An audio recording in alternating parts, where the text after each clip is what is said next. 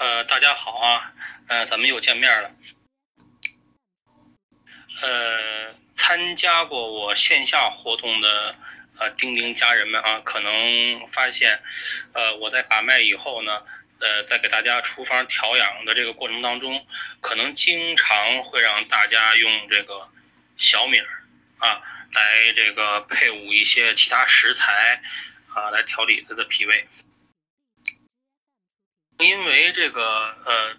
脾胃运化食物呢，所以脾胃的好坏啊，直接影响其他脏腑的健康。呃，因为脾主统血啊，所以脾好呢，就可以自如的这个运送气血到达这个各脏腑部位啊，各脏腑呢气血充盈，人体就能百病不侵。啊，我们的脾与胃呢又互为表里。啊，所以消化呀与吸收啊，就是最关键的就在脾胃是否健康。呃，是因为咱们这个呃现代人啊，饮食习惯啊那个非常不好，生冷啊、辛辣呀，包括这个多饮酒啊、后味啊，导致的这个大部分人的这个脾胃都出现这个各种不同的这种问题。呃，那中医认为呢？脾胃是后天之本啊，因为咱们在这个呃婴儿坐胎的时候呢，呃，在胎里面应该是先有两个珠形子，就是两个圆珠形的这种东西。B 超的时候可能会看发现啊，那个是肾，所以呢肾被认为先长，所以是先天本。但是呢，作为这个后天本的脾胃呢，是只有婴儿在出生以后啊，吃第一口母乳开始，才开始这个呃呃这个生长。因为如果你的脾胃啊有问题，呃，咱们不管是吃这些食物啊，喝这些这个呃所谓的这些呃液态的东西啊，啊，包括这个嗯去运送这些营养啊，可能都嗯脾胃不好，可能都不行。包括吃药啊，咱们好多人呃，比如说是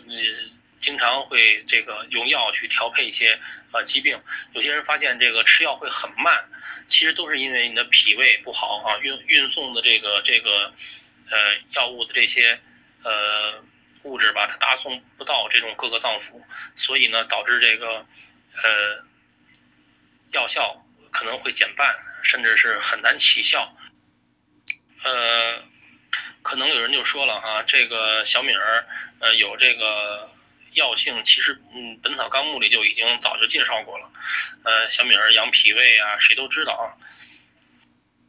呃，我呢就以我自己的一个例子吧，啊，亲身的一个一个经历，呃，来给大家介绍一下我是怎么才开始认识小米儿的不同的。我们家呢是常年啊，这个呃吃这个小米儿，因为我母亲非常非常爱吃这个小米粥，呃。所以呢，我们就基本上超市里的是这个经常要要常备这个小米儿的。那有的时候我去这个河北啊串亲戚啊，我也会就是在新小米下来的时候呢，会带一些回北京。呃，所以我基本上在这个调理疾病的时候呢，基本上都是以先以脾胃入手。啊，如果你脾胃不好的话，呃，就很难达到这个事半功倍的效果。所以呢，我们大家呢也要注意，在这个平时的时候呢，嗯，注意保护好脾胃。呃，因为小米呢，它的这个外边的这个米黄啊，对脾胃有很好的这个调养作用啊，所以我基本上在临床当中啊，给大家做一些调养，呃，包括一些这个呃辅助治疗啊，我都会给大家伙儿开一些以小米为主的这些配方啊，这些药粥啊，呃，或者是这个嗯。一些以小米儿为主的这些，呃，这个配餐饮食，大家可能前一段哈，在这个这个呃电视台会看见一些就是关于一些老红军的一些呃采访的呃这些片子啊，嗯，可能会发现一个问题，呃，红军的这些老的这些离休干部呢都非常长寿啊，而且呢这个呃出镜的时候呢也都八九十岁的高龄了啊，声音洪亮啊。这个红光满面的，呃，那么我们就要想想啊，为什么在当当年这个呃红军这个时期啊，呃，生活条件那么的艰苦啊，医疗条件也那么的不足，为什么有这么多的这个呃红军战士能够呃在那么恶劣的条件下会有这么健康的身体呢？所以大家伙都知道这个呃小米加步枪哈是红军呃走出困境走向胜利的两大支柱，而小米呢作为这个把小米放在首位啊，呃这个不仅是因为这个食为天的重要性啊，更是给这个呃战士们在这些食物匮乏的这些呃时候呢打下了坚实的身体基础啊，因为小米的这种调养脾胃的这个。呃，能力非常非常的强，所以呢，它就有助于这些营养的吸收。在那么恶劣的条件下啊，饮食那么匮乏，能够充分的吸收这些食物的这些营养啊，包括这些呃运送这各个脏腑。这个还用讲吗？呃，这个其实咱大家伙必须要讲一下啊，因为这个小米跟小米是有很大很大区别的。呃，以前呢可能这个还好一点哈。但是现在呢，就需要跟大家呃比较明确的说一下这个小米的不同。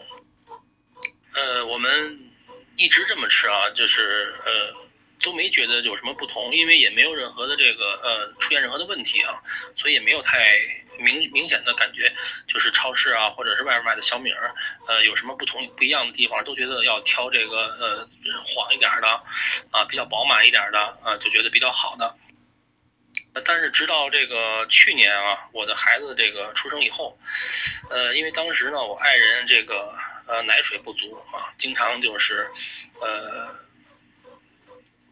很不够吧，这孩子老吃不饱。我用中药给他调理以后呢，呃，这个现在呃当时奶水是通下了，就是嗯呃比较顺畅能下来，但是呢量还是不够呃，而且那个呃也比较清晰，质量也不太好。那当时呢，又是因为是剖腹产啊，而且就是气血损失的比较大，呃，所以我当时呢这个，嗯，除了药物这个打恶露啊这些正常的调理之外，呃，药物调理之外啊，补气血的药物，呃，最重要的就是，嗯，去让超让我妈在超市里买了很多的小米儿，然后用小米粥来调养，呃，因为小米儿这个以我的这个，呃。经验和常识呢，应该是喝一段时间以后啊，奶水就应该会很足了，因为脾胃会慢慢慢慢调养过来嘛。但是呢，就是一直这个奶水啊，就是呃到后半夜就不能，呃就不够喂孩子的了啊，这个经常就得起来就是冲奶粉，所以呢那那段时间呢，就是我的这个休息也不太好哈，就那个特别没有精神。听完我这个介绍以后呢，就特别果断的就跟我说哈，说的不是你的方法不对，而是你这个在超市买的那些小米啊，嗯，不行，没有没有任何的营养。呃，因为当时我的这个也比较这个呃懵嘛，就是经常睡不好觉，所以也没有特别仔细的问，嗯，就就是说先做着试试吧，然后就把那个粥呢就熬了一锅。呃，有一天呢，我那特别好的朋友呢就。看到我的这个这个状态，就问我到底怎么回事啊？就是这个，我就把这个事儿大体说了一下。呃，因为他呢是一个这个原来做这个嗯很大咱们一个呃国企做生鲜的生鲜杂粮的这么一个专家，所以呢看到我这个情况呢，他也就就是呃在聊嘛，我也跟他讲了一遍啊，也就是这个呃这个调理的方法我也都告诉他了。然后我就就问我说这超市都是那么买吗？啊，这个有什么不不一样的吗？他说你就先别问了啊，说的那个我给你找点小米儿，你先试一试，啊，然后那个呃看看效果怎么样。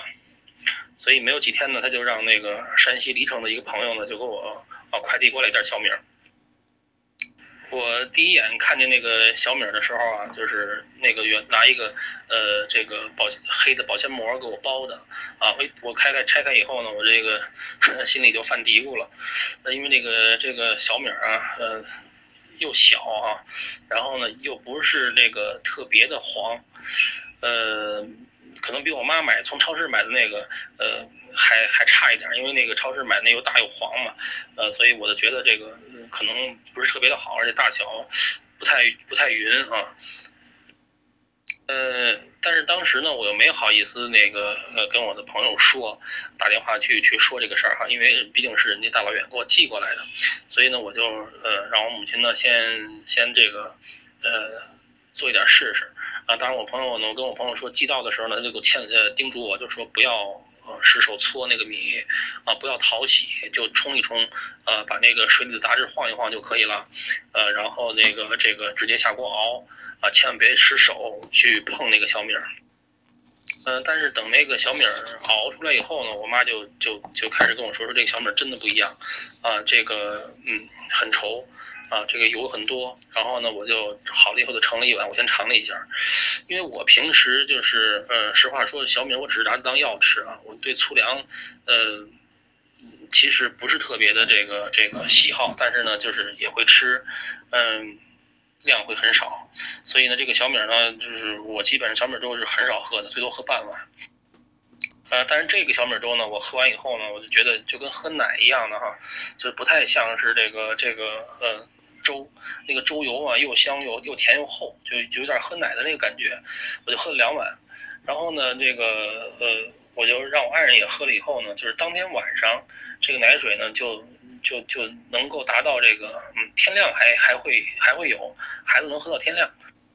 然后第二天呢一早上我就给我那个朋友打电话，我就说我说这个小米真是挺神的，哈，我说这个这个这个情况我给他大概提说了一下，他就乐了。啊，他就说这个你早就跟你说了嘛哈，说这是这个米的问题，呃，那我就问了哈，这个米你看着这挺不起眼的，这个这个效果怎么这么好啊？这个药效怎么会这么强呢？啊，然后他就给我做了一个特别特别专业的哈，也非常详尽的这么一个说明。呃，他跟我说说的那个，你听说过这个青州黄吗？然后那个我说听说过，啊，因为之前呢那个呃我同学在这个呃外交人民美食店呢，他们买过，啊，那是零三年左右的时候，美食店上了一批青州黄，当时就卖到了这个呃呃四美金左右一斤啊，但是后来因为这个这个外国人基本上不吃小米儿，中国人呢又比较觉觉得比较贵啊，就没再呃出现过那个小米儿。因为那个嗯，青州黄是非常有名嘛，以前是属于贡米嘛，啊，所以我说我这个这个听说过，呃，他说对，说的现在呢，因为真正的青州黄呢，就基本上就是两亩地左右啊，都是这个武警站岗，然后那个都是中央特供的，所以呃，市面上的这些青州黄就都不是真的哈，就是当地的青州黄，这当地青州人都吃不到真正的青州黄。啊，那我说这个米是什么呢？他说的这个米呢，因为啊，山西黎城，呃，它是原来这个这个幺二九师的驻地嘛啊，这个小米呢，也就是小米加步枪的这个呃原原本本原产地小米，呃，它的这个经纬度啊和这个海拔，呃，这个都基本上跟沁州相同啊，它这个米呢，就是这种呃各方面的这个这个价值，基本上跟这个沁州黄可以媲美。一般这个米粒儿大的啊，且这个特别均匀的，啊，外观特别好看啊，就是这个呃，但是米黄却不多的这种的，一般都是这个增产增产方式做的这个种的这个小米儿。呃，因为呃同海拔呀，同呃地质条件啊，土质也相同啊，又同气候，呃气候条件基本上一样，呃，所以我就问他，我这小米儿怎么这么小呢？呃，比那个咱们这个超市里买的这个呃要小得多啊，超市里又大又饱满，也很好看。我们所谓熬的这个粥油啊啊这些，其实都是这个米黄起的这些呃作用。呃，民间呢就是把这个这个小米称为这个代参汤啊，其实都是指的这个米黄。说你看咱们这种这个小米这种自然黄哈，有有这个有发白的，但是呢就是呃黄的比较这个呃。均匀，而且不是呃过黄，这种就是真正的米黄。然后我这个朋友就又乐了，说的这个，嗯，这个小米不小，能叫小米吗？是吧？说的这个这个，因为小米啊都长在这个旱地上，呃，是这个。属于是那个耐寒耐寒的这种植物，所以呢都是这个偏沙土质的这个土地啊，它必须要富含矿物质，呃，这个土壤啊，并且雨水不能太多啊，这样旱地才可以这个长这个小米。基本上新下的这种有米黄的小米呢，就都要在这个呃玻璃器皿密闭的环境下保存，否则的话呢，就这么暴露在空气当中呢，嗯，半个月以上的，就是基本上也都没有什么营养了。因为这种气候条件呢，所以小米要上肥的话啊，上化肥的话，它就其他的肥都不能上，因为它不能浇地嘛啊，所以只能上这个呃，咱们知道磷肥啊，就是撒的这种磷肥，呃，但是这个磷肥呢，它本身又含有这个这个激素什么的，所以呢，这个小米就会被催得很大。呃，这个磷肥上磷肥的目的呢，是因为这个农民要把这个小米要要催大，然后呢要产量，这个产量也会增大。呃，这个咱们这个好的小米呢，肯定是不能够追求产量的啊，而是要顺应这个小米本身的生长规律，要这个呃合理的这个耕种啊，适度的这个施肥，呃，这个像羊粪呀这有机肥才行。我在这里边插一句啊，刚小丹说的那个他那同事在这个呃。辣椒就米饭，呃，在这个季节，特别特别不建议用这种方式去伤害脾胃。好的，我已经跟那位同事说了，明天就把辣椒罐给扔掉。呃，这个有机小米呢，一般外观都不怎么样啊，这个米粒大小不一样，呃，这个但是米黄比较多，呃，这个抓一把这小米在手上呢，可能会有这个呃黄色的这种粉末状的物质呢。就会粘在手上，呃，其实那个就是小米最有营养的，它就就就是这个最外面的米黄。但是咱们这个市场上有很多这种呃假冒的这种青州黄啊，就是颜色看着特别特别的黄，啊，非常好看。呃，其实这种特别特别黄的这种小米呢，反而倒是上色的。呃，这个他提醒我也千万不要这个这个随便买那过黄的小米。它是有机肥嘛，所以呢，它也不需要这个呃，就是过分的去冲洗啊，因为这个米黄呢，这个呃一搓就会掉嘛，啊，如果经只搓洗的话，就为了这个小米干净去搓的话，可能把米黄就全都淘掉了，而且米黄呢，这个在这个空气环境的放置下呢，就是半个月以上，呃，就会氧化啊，然后呢，这个慢慢慢慢就消失了，所以咱们超市呢买的这些这个小米呢，基本上。都是在这种这个开放开放型的地方放置啊，所以呢，就是咱们买的基本上就都是没有米花的，呃，也就是没有咱们所谓的药性。呃，他说完这些以后呢，我才就是对这个小米儿有真正的认识。所以呢，在这个呃饮食方面的专家呢也是非常非常厉害的啊，因为咱们药食同源的这些东西，呃，药跟食是不分家的。所谓这些食物的这些药性啊，其实都有它的道理。包括咱们药食同源的一些杂粮啊，呃，都是有这个道地的讲究，所以这个小米呢，就是呃，为什么只有这个黎城的这个呃幺二九师这个小米加步枪能打出名来，而且有那么多的这些这个老红军战士哈，呃，能够这个很健康很长寿，其实跟这个小米真的是非常非常有关系。呃，因为有很多家人在线下活动的时候呢，可能呃已经。呃，得到过我的这些这个以小米为主的这些呃药粥的方子啊，呃，它通过不同的这个呃杂粮或者是一些简单的药食啊，通过配伍来这个可以调理各种各样的病症。